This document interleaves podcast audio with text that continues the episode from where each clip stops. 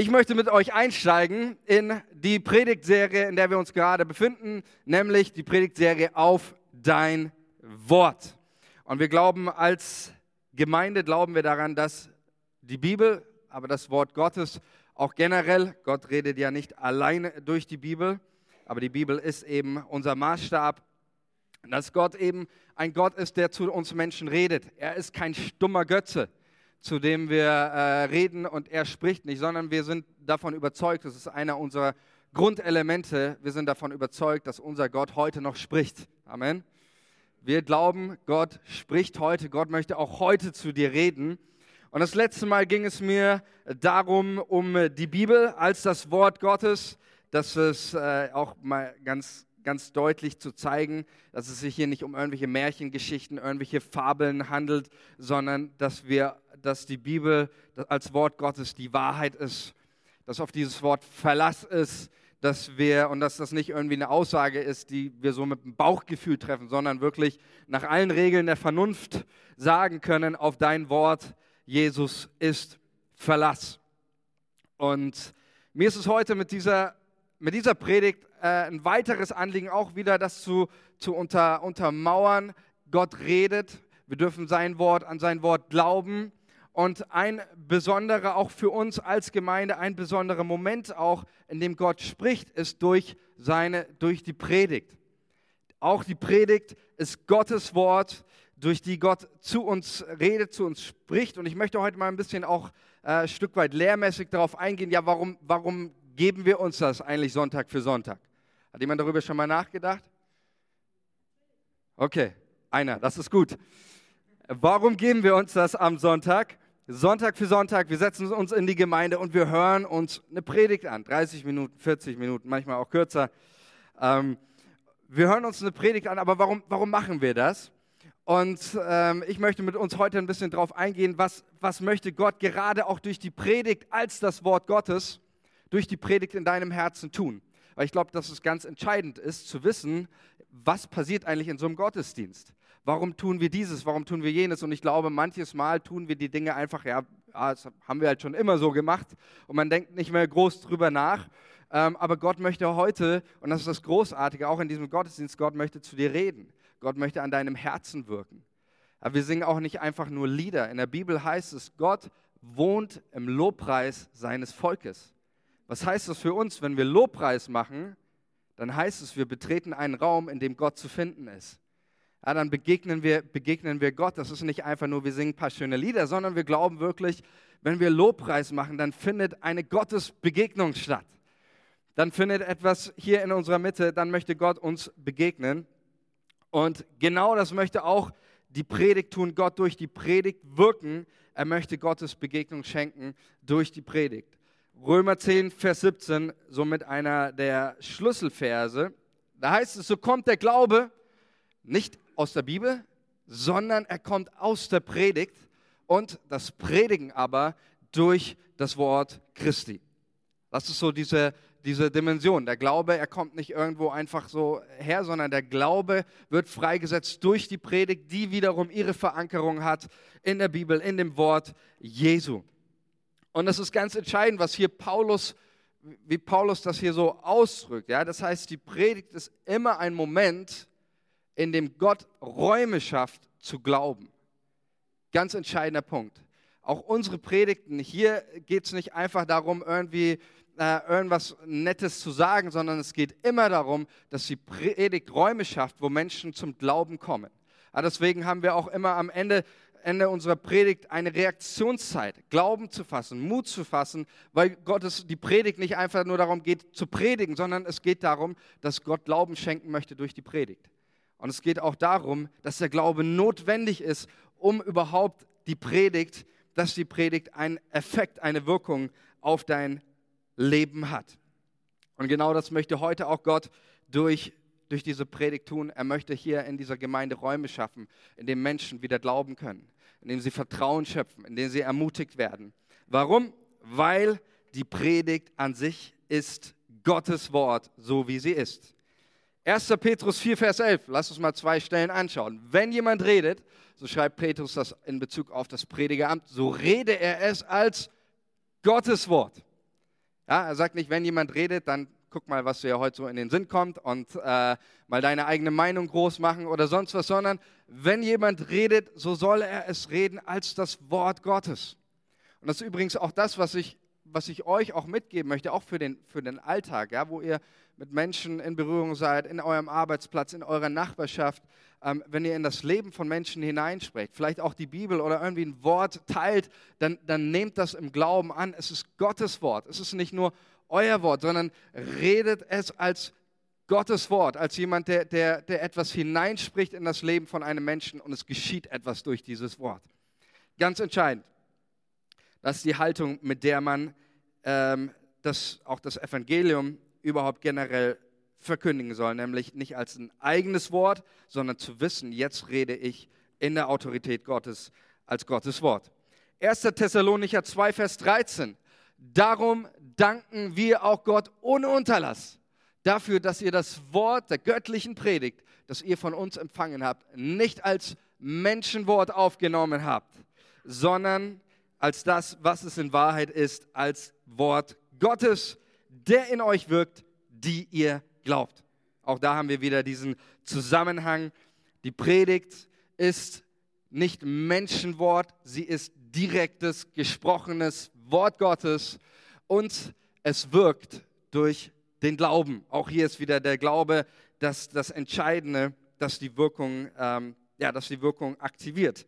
Das heißt, was wir jetzt gesehen haben, Gott möchte durch die Predigt, ja, egal ob die am Sonntag stattfindet oder unter der Woche, generell, Gott möchte durch die Predigt in deinem Herzen etwas wirken. Ist das nicht gut? Ich finde das richtig gut. Gott möchte in deinem Herzen durch die Predigt etwas wirken. Und ich glaube, das ist sowieso das, das Zentrale auch in der, in der paulinischen Denkweise über die Predigt, aber auch über, über die Schrift als Wort Gottes, dass es eine Wirkung auf unser Leben hat. Es ist nicht einfach da, irgendwie, Paulus sagt an einer Stelle mal, alle Schrift ist eingegeben, nützlich zur Lehre, zur Erbauung, zur Zurechtweisung. Es bewirkt etwas in unserem Leben, die Predigt als das Wort Gottes. Paulus sein zentrales Wort, über, um über Lehre zu sprechen. Paulus spricht immer äh, mit einem, äh, mit einem das ist im, im Griechischen ist ein Partizip über die Lehre. Er spricht von der heilsamen Lehre. Das ist Paulus sein Wort, wo, wo, äh, das er gebraucht, um über biblische Lehre zu sprechen. Ist ganz interessant. Paulus spricht nicht über reine Lehre und er spricht auch nicht über richtige Lehre oder über die rechte Lehre. Manche Christen, die äh, kommen mir oft und sagen, ja, aber wir haben die richtige Lehre, wir haben die reine Lehre. Es gibt nicht eine Stelle, wo Paulus über die reine oder die richtige Lehre spricht. Paulus spricht immer über die heilsame Lehre. Warum spricht Paulus über die heilsame Lehre? Weil Paulus vom Ergebnis denkt. Er spricht von der Wirkung. Er sagt, die Lehre hat immer eine Wirkung, nämlich eine heilsame. Sie stellt wieder her. Das, das, das Wort, das Paulus predigt, es hat eine, eine Wirkung, eine, eine heilende Wirkung. Und ähm, ich glaube, genau das ist es, was, was Gott durch sein, äh, sein Wort, durch die Predigt tun möchte. Ja, wenn wir mal einige Bibelstellen anschauen, was für eine Wirkung auch die, das Wort Gottes auf unser Leben hat. Da heißt es, das Wort Gottes ist lebendig. Ich habe jetzt nicht alle Bibelstellen mitgebracht, aber ist alles aus der Bibel. Gottes Wort ist lebendig, es ist mächtig, es bleibt ewiglich, es beschützt, es befreit, es schenkt Kraft, es baut auf, es richtet auf, es spendet Trost und Hoffnung, öffnet die Augen von Blinden, heilt zerbrochene Herzen und von körperlichen Krankheiten, schenkt Leben, bricht, bringt Licht in die Dunkelheit, offenbart, wer Gott ist, rettet von Sünde und Gericht und zerbricht jede Kette. Wow! Gottes Wort hat eine Wirkung auf unser Leben. Und das, was Paulus sagt mit dieser, mit dieser heilsamen Lehre ist, wenn deine richtige Lehre nicht die richtige Wirkung bringt, dann kannst du deine richtige Lehre sonst wohin tun. Paulus sagt, es geht um die heilsame Lehre. Damit sage ich natürlich nicht, ja, ist ja alles egal, da können wir ja eh, eh alles verkündigen, was wir wollen. Hauptsache, es kommt das richtige Ergebnis raus. Das meint Paulus ganz sicherlich nicht an dieser Stelle. Aber er sagt, der Schwerpunkt christlicher Lehre ist immer, dass diese Lehre eine Wirkung hat auf unser Leben, einen Effekt dass etwas in unserem Herzen geschieht. Und genau deswegen spricht Paulus immer wieder darauf zu achten, auf die heilsame Lehre, eine Lehre zu verkündigen, die etwas in den Herzen der Menschen bewirkt, etwas Göttliches. Und das ist so das, das Grundlegende, ähm, wo ich euch und uns alle immer wieder ermutigen möchte. Lasst uns mit so einer Haltung, lasst uns mit so einer Haltung in den Gottesdienst gehen. Ich wünsche mir so eine Haltung gegenüber dem Wort Gottes, gegenüber der Predigt, aber auch gegenüber dem geschriebenen Wort Gottes. Lasst uns mit so einer Haltung in den Gottesdienst gehen, zu wissen, Jesus, egal was gerade in mir ist, ich mache mein Herz auf und ich möchte, dass du an meinem Herzen wirkst. Ich glaube deinem Wort, ich glaube, dass es Macht hat und ich möchte etwas erwarten heute. Ich sitze nicht drin und sage, mal gucken, was der heute wieder erzählt, sondern ich sitze drin und sage, Herr, sprich zu mir, rede zu mir, schenk mir etwas, offenbar mir etwas wieder, wieder neu, mach mir etwas bewusst, wirke in meinem Herzen. Und genau das möchte Gott heute und generell durch sein Wort und auch durch die Predigt in deinem Herzen tun. Da gibt es verschiedene Bilder in der Bibel, um die Wirkkraft oder die Wirkung von Gottes Wort ähm, zu beschreiben. Da haben wir einmal ähm, Hebräer, auch an anderen Stellen wird das Wort Gottes als Schwert ähm, bezeichnet, ja, als ein, ein Kriegsinstrument letztendlich, ein Schwert, womit man kämpft. Im äh, Alten Testament wird das Wort Gottes als ein Hammer, der Felsen zerschmettert, bezeichnet oder auch als ein Feuer oder ein Licht auf meinem Weg. Ja, wir haben also ganz unterschiedliche ähm, äh, Metaphern in der Bibel, die so die Wirkkraft von Gottes Wort beschreiben. Und ich möchte heute auf eine Metapher eingehen, die Jesus verwendet hat, äh, als er auch primär über das, über das Predigen, das Verkündigen von Wort Gottes gesprochen hat. Und ich weiß nicht, wie es dir geht. Ich finde, es ist somit die schwächste Metapher, die man eigentlich überhaupt finden kann für irgendwas. Nämlich Jesus benutzt nicht das Schwert, um über das Wort Gottes zu reden. Er benutzt auch nicht den Hammer, auch nicht das Feuer, sondern einen Samen. Wenn ich den zeigen würde hier, du würdest ihn nicht mal erkennen. Und ich möchte mit uns einsteigen in ein Gleichnis, steht schon hier vorne, in ein Gleichnis, das Jesus gegeben hat, um über, über das, das Predigen und auch das, das gesprochene Wort, äh, um das zu veranschaulichen, was Gott gerade durch sein Wort in unseren Herzen tun möchte. Hört zu, so fängt Jesus hier an. Markus 4, Vers 3. Hört zu, siehe, es ging ein Sämann aus zu säen. Und es begab sich, indem er säte, fiel etliches an den Weg. Da kamen die Vögel und fraßen's auf. Anderes fiel auf felsigen Boden, wo es nicht viel Erde hatte und ging bald auf, weil es keine tiefe Erde hatte. Da nun die Sonne aufging, verwelkte es, und weil es keine Wurzel hatte, verdorrte es. Und anderes fiel unter die Dornen, und die Dornen wuchsen empor und erstickten's, und es brachte keine Frucht. Und all das Übrige fiel auf das gute Land und ging auf und wuchs und brachte Frucht. Und einiges trug dreißigfach und einiges sechzigfach und einiges hundertfach. Und er sprach, wer Ohren hat zu hören, der höre. Bis hierhin. Jesus verwendet in diesem Gleichnis, um über das Wort Gottes zu sprechen, den Samen. Der Same ist in der damaligen Zeit oder auch generell hat sich bis heute das nicht äh, geändert in der damaligen Zeit, in der Antike, das Verständnis, ein Same steht für den Urstoff.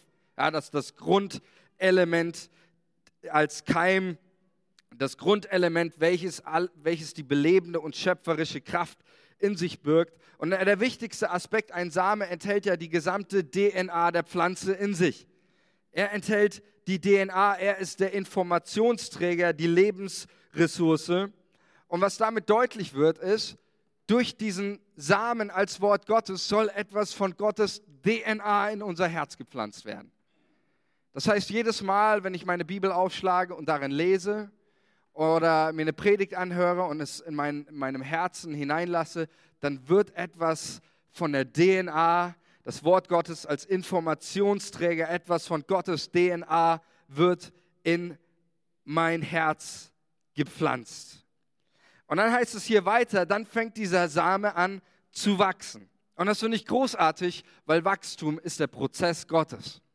Wachstum ist der Prozess Gottes. Lass uns mal äh, 5. Mose 32, Vers 2 anschauen. Da sagt Mose, der Himmel höre, was ich sage, die Erde achte auf mein Lied. Wie Regen soll es Leben spenden, erfrischen soll es wie der Tau und Wachstum bringen, wie ein Schauer, der auf Gras und Kräuter fällt. Mm, hört sich gut an, oder? Wachstum soll es bringen. Ja? Das, ist, das ist der Aspekt, wo Gottes Wort ist, da ist Wachstum. Wo Gottes Wort ist, da wachsen Gemeinden. Da, wo Gott ist, Gottes Wort ist, da wächst etwas. Es ist, es ist, du kannst Gottes Wort und Wachstum gar nicht trennen. Weil das ist, was Gott in deinem Herzen tut. Er möchte sein Wort in dein Herz hineingeben und dadurch geschieht Wachstum. Ja, also das heißt, wenn du die Bibel aufschlägst oder Predigten hörst oder was weiß ich, wundere dich nicht darüber, wenn du in deinem Glauben wächst. Wundere dich nicht darüber, wenn du die Bibel liest, dass du in deinem Glauben wächst. Wachstum geht immer einher mit dem Wort Gottes. Und dann heißt es weiter, ähm, dass dieser, dieser Same erwächst und er wächst in zwei Richtungen. Ganz wichtig, ja, in der, in der Botanik nennt man das äh, Gravitropismus. Ja? Heute lernt ihr mal was über Botanik auch. Heißt, ein Same wächst in zwei Richtungen. Einmal wächst dieser, ein Same zum Erdreich hin und einmal wächst dieser Same nach außen hin. Und das ist auch ein ganz wichtiger Aspekt, was Gott durch sein Wort in unser Leben tun möchte. Ich finde dieses Bild nämlich absolut fantastisch. Durch das Wort Gottes wird etwas in unser Herz gepflanzt und jetzt wird das, was in unser Herz gepflanzt ist, es wächst durch unser Herz. Es durchwurzelt unser Herz. Es, es, es verändert unser Herz. Aber es bleibt nicht in diesem Herzen, sondern ein Same, der wächst ja über die Oberfläche hinaus. Da kommt etwas, etwas wieder raus, etwas sichtbar, etwas wird sichtbar von dem Wort Gottes. Und ich finde das ein absolut fantastisches Bild, was hier über das Wort Gottes ausgesagt wird, was Gott tun möchte durch das Wort Gottes in deinem Leben. Er möchte dein Herz verändern durch sein Wort und er möchte, dass dein Herz nicht nur als Herz verändert bleibt, sondern er möchte damit, dass dein Leben einen Ausfluss hat, dass, dass etwas von Gottes DNA, von seinem Wesen in dieser Welt, in deinem Umfeld sichtbar wird. Das ist das, was Gott tun möchte in, diesem, in deinem Leben durch sein Wort. Gott möchte wirken. Aber Jesus sagt uns, da gibt es eine dramatische Sache und die finde ich sehr dramatisch, wenn wir das so lesen. Es gibt ein Prinzip und dieses Prinzip heißt 3 zu 1. 3 zu 1. Nämlich, da gibt es Dinge in unserem Leben, die wollen diese Wirkung von Gottes Wort außer Kraft setzen. Und diese Dinge schaffen es dreimal. Nur einmal bringt das Wort Gottes seine Frucht. Nur einmal in diesem Gleichnis, das Jesus hier vom, vom Sämann gibt, nur einmal geschieht es, dass das Wort Gottes seine volle Wirkung entfalten kann. Dreimal wird die Wirkung von Gottes Wort verhindert. Und das finde ich ziemlich dramatisch. Ähm, aber das ist die Realität, von der Jesus spricht, dass es Dinge gibt, die wollen, die wollen es verhindern in unserem Leben, die wollen den Wachstum verhindern, die wollen verhindern, dass du persönlich in deinem Glauben wächst. Die wollen es verhindern, dass du nicht mehr weiterkommst, dass du auf der Strecke bleibst und letztendlich auch ganz, ganz von Gott abfällst. Und da heißt es der erste Aspekt, und ich, ähm, ich werde dazu ein bisschen auch die anderen Evangelien, in denen wird ja auch dieses Gleichnis berichtet, heranziehen und dann auch natürlich die Auslegung, die Jesus selber gibt zu diesem Gleichnis. Und da heißt es in Markus 4, Vers 14 über diesen ersten Aspekt. Und ich rede, gehe diese drei Dinge einfach mal durch äh, oder diese vier, diese vier Aspekte, die Jesus uns hier gibt. Der erste heißt es, ähm, wo das in Markus 4, Vers 14, da heißt es über diesen ersten Aspekt. Der Sämann ersät das Wort. Diese sind es aber, die an dem Wege sind, wo das Wort gesät wird. Und sie es gehört haben, kommt alsbald der Satan und nimmt das Wort weg, das in sie gesät war. Also, ihr habt es verstanden, Gottes Wort möchte wirken, es wird in unser Herz gepflanzt, durch die Bibel und auch durch die Predigt.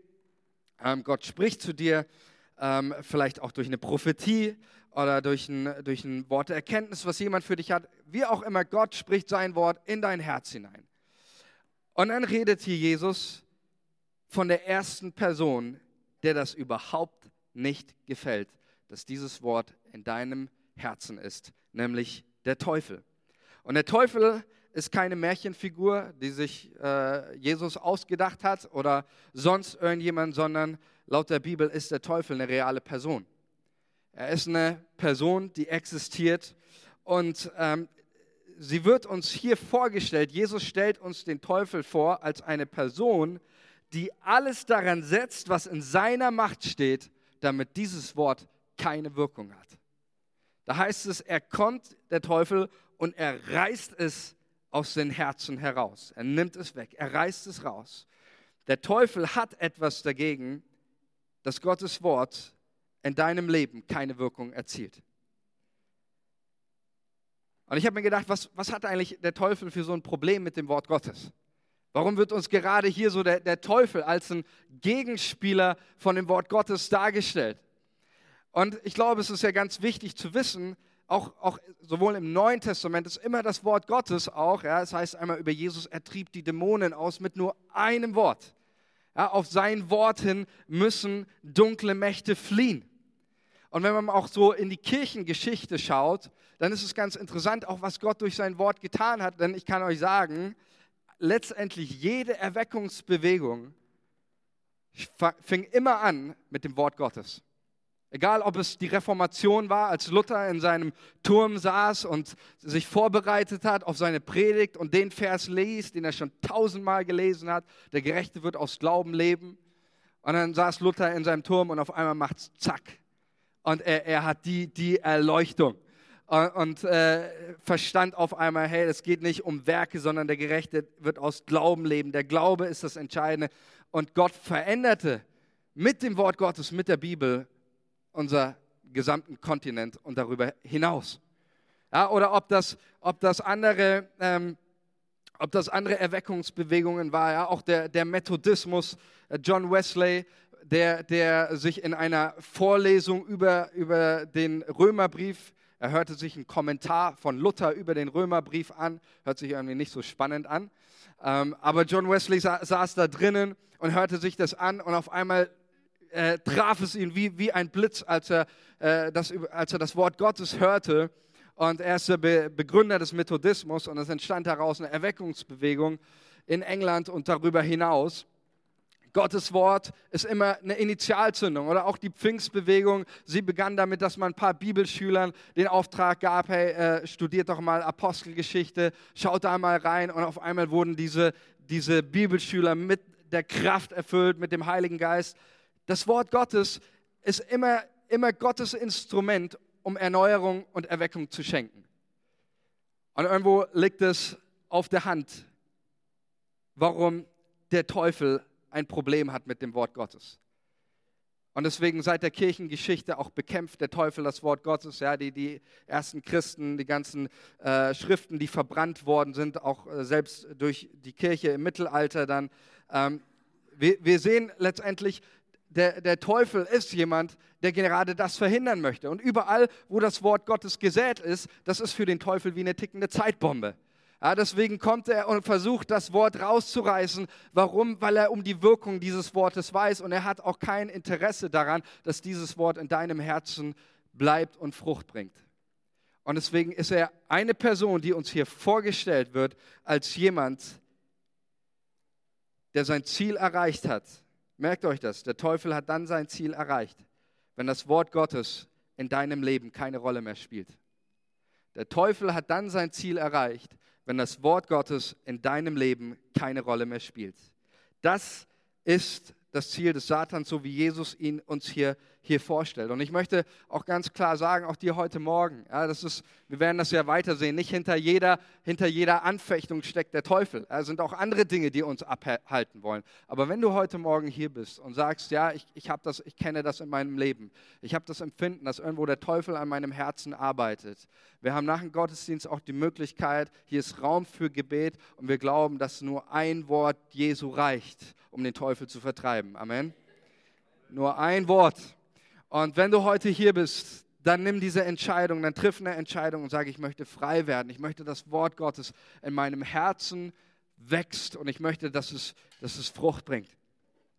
Der zweite Aspekt, den uns Jesus hier mitgibt, betrifft nicht den Teufel, sondern betrifft menschliche äußere Faktoren. Markus 4, Vers 16. Da heißt es, und diese sind es, die auf felsigen Boden gesät sind.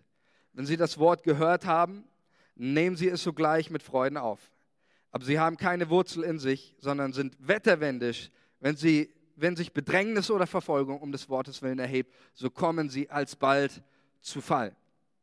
Also hier spricht Jesus über natürlich über äußere Faktoren, Verfolgung um des Wortes willen, Bedrängnisse von, von außen. Ähm, jetzt leben wir sicherlich nicht in, in ein, zumindest nicht in unserem Kontext hier, dass wir aufgrund unseres Glaubens oder aufgrund äh, der Bibel irgendwie staatlich verfolgt werden. Aber ich denke, es gibt in unserem Leben genügend andere äußere Faktoren, die immer wieder versuchen, dieses Wort wirkungslos zu machen. Die, die versuchen, dass dieses Wort nicht irgendwo in uns aufgeht. Ja, das, das können ganz unterschiedliche Dinge sein. Das könnt, das kann, ja, ich sage nicht, dass es so ist, das kann der Fernseher sein. Das können die sozialen Medien sein. Das können Dinge sein, die uns ständig permanent in dieser Welt ablenken und uns zu bombardieren mit so vielen Worten, mit so vielen Nachrichten. Und wir sind nicht mehr offen. Wir nehmen uns nicht mehr die Zeit, die Wahrheit durch das Wort Gottes zu uns reden zu lassen. Dann der dritte Aspekt. Es gibt innerliche Faktoren. Und das finde ich sehr, sehr bemerkenswert, was Jesus hier sagt. Markus 4, Vers 17. Und anderes fiel unter die Dornen, und die Dornen wuchsen empor und erstickten es, und es brachte keine Frucht. Ich finde das ziemlich krass, was Jesus hier sagt. Ähm, weil ich mir denke, hier kommt, hier heißt es, das Wort wird gesät und jetzt wächst sogar was in die Tiefe. Das erste Mal. In allen, allen anderen Aspekten ist das Wort Gottes sofort eliminiert worden. Aber hier wächst endlich was. Da geht was in die Tiefe. Und das wächst nicht nur in die Tiefe, das wächst sogar nach oben. Aber es wachsen auch andere Dinge. Es wächst auch die Lüge. Und das ist genau das, das was, was hier auch Jesus sagt. Nicht nur das Wort Gottes hat die Macht in unserem Leben zu wachsen. Nicht nur die Wahrheit wächst, auch Lüge kann wachsen. Und auch das, was, was ja, äh, Menschen ja, vielleicht an Lüge in dein Leben hineingesprochen hat. Oder was, was du glaubst an Falschen, auch diese Dinge, sie wachsen. Und Jesus sagt hier, dass, dass letztendlich die, diese Lüge, das Falsche, es ist mit dem Wort Gottes zusammengewachsen. Und ich glaube, das ist ein ganz, ganz wichtiger Aspekt und ich glaube, das trifft so vielleicht auf die meisten und auch auf mein Leben immer wieder zu, dass ich, ich sage das mal so bildlich gesprochen, über das Ackerfeld meines Herzens laufen muss und Unkraut zupfen. Der Schwabe würde sagen, Unkrautjäde. Ja? Du musst Unkraut zupfen auf deinem Ackerfeld deines Herzens. Weil ich glaube, dass auch in, in, unserem Leben, da wächst nicht nur Wahrheit in unserem Herzen. Das sind Dinge, die vielleicht Menschen hineingesprochen haben. Lüge über, über dich selbst, was ist ich, dass du nichts kannst, dass du nichts bist. Lüge über Gott, dass Gott dich hasst oder dich ablehnt oder sonst was. Und wenn diese Dinge gemeinsam mit dem Wort Gottes wachsen, dann haben, hat auch diese Lüge diese Macht, Gottes Wort in unserem Leben wirkungslos zu machen. Dann ist zwar Wort Gottes in unserem Herzen und dann sind wir irgendwie da und, und wir, wir, wir leben so als Christen, aber unser Leben hat nicht wirklich eine Wirkung. Unser Leben hat nicht wirklich eine Frucht. Wir glauben zwar, wir bejahen all die Dinge, ja, der Herr Jesus, er schenkt Heilung, er gibt Kraft, er ist der Wundertäter, all diese Dinge, es ist irgendwie alles so ein bisschen da, aber es ist auch ganz viel vermischt mit Lüge. Ist auch ganz viel vermischt mit, mit anderen Dingen, die da gewachsen sind, aber die nicht von Gott kommen, sondern die Jesus und sein Wort blockieren und das Wort wirkungslos machen wollen. Und ich glaube, das ist immer wieder so ein Punkt, den ich euch einfach ganz stark ans Herz geben möchte. Sich diese Zeit auch zu nehmen. Ja, ich sage mal, eine Zeit der Selbstreflexion, zu gucken, was ist eigentlich in meinem Herzen dann noch was ist da noch, was in mir, in mir wächst? Im Hebräerbrief wird einmal von einer Wurzel der Bitterkeit gesprochen. Ja, auch Bitterkeit ist eine Pflanze, die wachsen kann in unserem Herzen und die Gottes Wort auch äh, ersticken kann in unserem Leben. Was, was wächst da noch? Ja, ist da vielleicht, vielleicht Geiz in meinem Herzen? Ist da Unvergebenheit in meinem Herzen? Was sind da für Dinge äh, in meinem Herzen, die ich anschauen muss und fragen muss, sind diese Dinge von Gott da gesetzt? Entsprechen sie dem, dem Wort Gottes? Oder sind es Dinge, die ich unbedingt aus meinem Herzen herausreißen sollte, damit sie eben nicht gemeinsam mit der Wahrheit wachsen und das Wort Gottes eliminieren? Und dann der letzte Aspekt, nämlich wie kann Gottes Wort jetzt seine Wirkkraft entfalten in meinem Leben?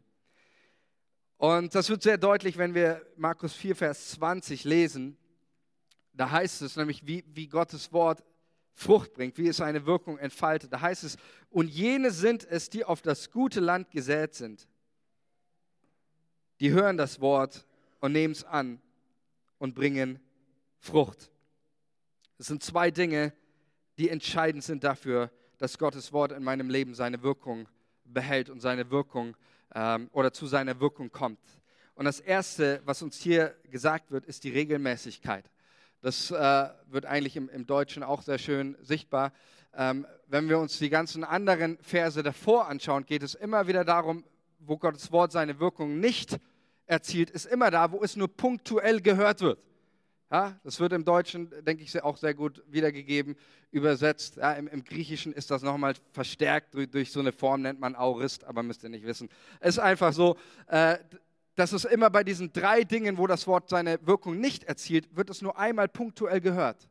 Aber hier heißt es, die das Wort hören, die es beständig hören, die sich immer wieder dem Wort Gottes aussetzen, die nicht nur irgendwie einmal an Weihnachten in die Kirche gehen und sagen, so jetzt habe ich es gehört oder warten bis zur nächsten Konferenz und ja, jetzt, jetzt habe ich es wieder gehört, sondern die sich beständig, dauerhaft dem Wort Gottes aussetzen. Und ich glaube, das ist ein ganz, ganz wichtiger Aspekt, sich immer wieder diesem Wort aussetzen.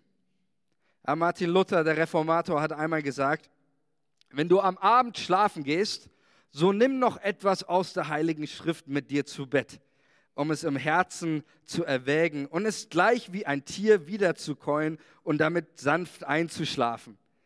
Es soll aber nicht viel sein, eher ganz wenig, aber gut durchdacht und verstanden. Und wenn du am Morgen aufstehst, soll es als den Ertrag des gestrigen Tages vorfinden. Sollst du es an den Ertrag des gestrigen Tages vorfinden? Genau, schweres Altdeutsch. Also Luther hat gesagt, dieses immer wieder, ja, wenn, wenn du abends ins Bett gehst, das muss nicht viel sein, das muss nicht, was weiß ich, dass du den Römerbrief nochmal um, um 11 Uhr studierst oder so, ja, sondern es kann einfach, äh, was ich mir zur Angewohnheit gemacht habe, einfach als letztes vielleicht nur ein Vers, irgendwo aufschlagen die Bibel und zack, reingucken. Und, und es, es, bleibt, es bleibt in dir hängen und sich beständig immer wieder dem, dem Wort Gottes auszusetzen. Und ich glaube, liebe Leute, ich bin da ganz ehrlich, das ist echt eine, eine Herausforderung. Äh, und äh, vielleicht denkt sich der eine oder andere, ja, du als Pastor hast ja gut reden. Du liest ja eh sieben Tage die Woche nur die Bibel. Äh, das tue ich nicht. Auch ich muss mich immer wieder auch dazu zu bewegen, zu sagen, ich lese das Wort Gottes. Ja, ich, ich äh, behalte mir diese Demut bei. Ja? Auch, auch ich könnte den Tag anfangen und, und sofort mit der Arbeit und so viele Dinge, die man tun kann. Aber ich möchte dich ermutigen, halte diese Demut, diese Abhängigkeit gegenüber dem Wort Gottes auch bei, zu sagen, auch vielleicht, ja, auch das, das Erste, was ich mache am Tage, Jesus, ist, dass ich mein Herz aufmachen möchte, dass du zu mir redest. Ja, nicht, nicht die Nachrichten, nicht die Arbeit oder sonst was, sondern Jesus, du sollst der sein, der in mein Herz hineinspricht. Ähm, im ersten Moment dieses Tages. Das heißt, die Regelmäßigkeit und dann heißt es, das ist das Entscheidende, und nehmen es an, die dem Wort Gottes glauben. Das ist das Entscheidende. Ich bitte, dass das Lobpreisteam schon mal nach vorne kommt. Und ähm, ich möchte über diesen letzten Punkt noch ganz kurz mit euch sprechen. Das Wort Gottes anzunehmen. Das ist das Entscheidende, dass ich mich dem Wort Gottes aussetze in einer Regelmäßigkeit und dass ich diesem Wort Gottes glaube, dass ich ihm mein Vertrauen schenke, dass ich nicht einfach nur lese, ah ja, ich lese es, sondern ich glaube ihm. Ganz entscheidender Aspekt, denn ohne den Glaube, ohne, der, ohne den Glauben hat Gottes Wort keinerlei Wirkung in unserem Leben. Hebräer 4, Vers 2, da heißt es, denn auch uns ist eine Heilsbotschaft verkündigt worden, gleich wie jenen, da redet der, der Schreiber über, über das Volk Israel und über die Verkündigung des Evangeliums. Und dann sagt er, aber das Wort der Verkündigung hat jenen nicht geholfen. Das ist ganz interessant. Den einen schreibt, schreibt der Paulus, den einen schreibt Paulus, das Wort der Verkündigung hat, hat jenen etwas geholfen. Sie nahmen es an als, als Gottes Wort und es kam, kam in einer Kraft, es hat, hat Leben verändert. Und da heißt es, heißt es hier, es hat jenen nicht geholfen, weil es bei den Hörern nicht mit Glauben verbunden war. Das Wort Gottes, es kann dir nicht helfen, wenn es nicht mit Glauben verbunden wird. Und das ist, worum, worum es dem Hebräer, dem, dem Schreiber hier geht, dass er sagt, es geht immer wieder darum, dass was Gott spricht, auch in seinem Wort, dass ich daran glaube. dass ich, dass ich es für mich nehme, dass ich mein Herz aufmache und sage, ich möchte diesem Wort vertrauen. Paulus sagt einmal, glaubwürdig und aller Annahme wert ist, dass Jesus in die Welt gekommen ist, um Sünder selig zu machen, um Sünder zu retten. Und dann sagt er, unter denen ich der Erste bin. Und ich möchte dich heute, heute Morgen einladen, wenn du heute Morgen hier bist. Ich habe das am Anfang gesagt, die Predigt eröffnet immer einen Raum, diesen Glauben zu schöpfen. Es ist nicht ein Glaube, der aus dir kommt, es ist nicht ein Glaube, den du jetzt irgendwie krampfhaft erzeugen musst, sondern es ist ein Glaube, den Gott dir ganz neu schenken möchte, durch sein Wort. Und wenn du heute Morgen hier bist und sagst, ich möchte gerne glauben, ich möchte gerne an Jesus glauben, ich möchte gerne an, an Rettung glauben, ich möchte gerne daran glauben, dass Jesus mich frei macht von Schuld und Sünde. Ich möchte gerne glauben, dass, dass Jesus mich heilt. Ich möchte gerne glauben, dass, dass Gott mir ganz neu begegnet. Dann möchte ich dir sagen, hier und jetzt ist der Raum dazu, diesen Glauben zu fassen durch das Wort Jesu. Und wir werden jetzt gemeinsam als Gemeinde Abendmahl feiern. Und im Abendmahl geschieht genau das. Da heißt es, das schreibt Paulus, und ich möchte mit uns das, das vorlesen, über das Abendmahl. Er schreibt in 1. Korinther 11, ich habe von dem Herrn empfangen, was ich euch weitergegeben habe. Der Herr Jesus in der Nacht, er verraten ward, nahm er das Brot, dankte, brach und sprach, das ist mein Leib für euch, das tut zu meinem Gedächtnis. Des Gleichen nahm er auch den Kelch nach dem Mahl und sprach, dieser Kelch ist der neue Bund in meinem Blut, das tut, so oft ihr daraus trinkt, zu meinem Gedächtnis. Denn so oft ihr von diesem Brot esst und von dem Kelch trinkt, verkündigt ihr den Tod des Herrn, bis er wiederkommt.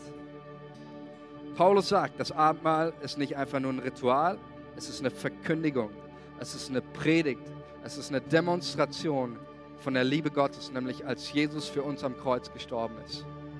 Und in diesem Wort vom Tod Jesus, sagt Paulus, ist Kraft. Kraft, die Leben verändert. Kraft, die, die müde Beine wieder aufrichtet. Kraft, die, die dich frei machen kann von, von Krankheit, von, von Depression, egal was da ist. Wir glauben, dass in diesem Sterben Jesus, in seinem Tod, in seinem Kommen in dieser Welt, dass hier Kraft ist. Und ich lade dich ein, jetzt auch mit uns als Gemeinde dieses Abendmahl zu feiern. Wenn du hier bist und sagst, ich will glauben, ich möchte glauben, ich glaube diesem Wort. Und vielleicht ist es jetzt das erste Mal, dass du diesen Schritt gehst hier zu dem Abendmahl und sagst, ich möchte glauben. Dann lade ich dich ein, jetzt nach vorne zu kommen und das Abendmahl mit uns zu feiern. Als ein, als ein Akt, als ein Schritt des Glaubens. Lass uns nochmal aufstehen als Gemeinde. Wir werden jetzt auch eine, eine, Zeit haben, auch hier sind, sind Beter da, die, die für euch beten. Nehmt das in Anspruch, lasst für euch beten, lasst euch segnen. Auch die Abendmahlshelfer dürfen schon mal nach vorne kommen. Und ich möchte Gott danken für, für diesen besonderen Moment, diesen Raum des Glaubens und diesen Raum seiner Gegenwart jetzt. Jesus, wir danken dir, dass du inmitten deiner Gemeinde wohnst. Wir danken dir, Jesus, auch, dass du durch dein Wort Räume eröffnest, Räume der Freiheit, Räume, wo wir, wo wir glauben können und wo dein Wort eine Wirkung hat. Und Vater, ich bete jetzt für jeden Menschen, der heute Morgen hier ist.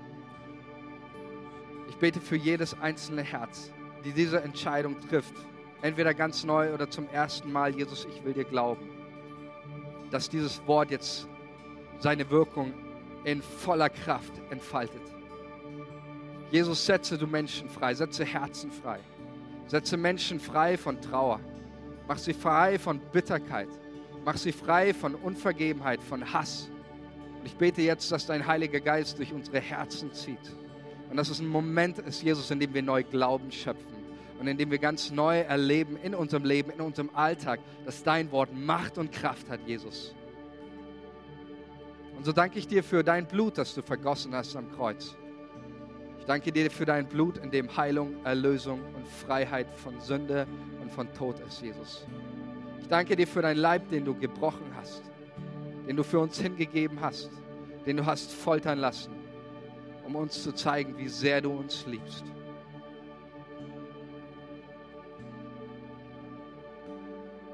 Komm, Heiliger Geist, erfülle jedes einzelne Herz. Wir danken dir, Jesus. In Jesu Namen, durch die Kraft des Heiligen Geistes, zur Ehre Gottes, des Vaters. Amen.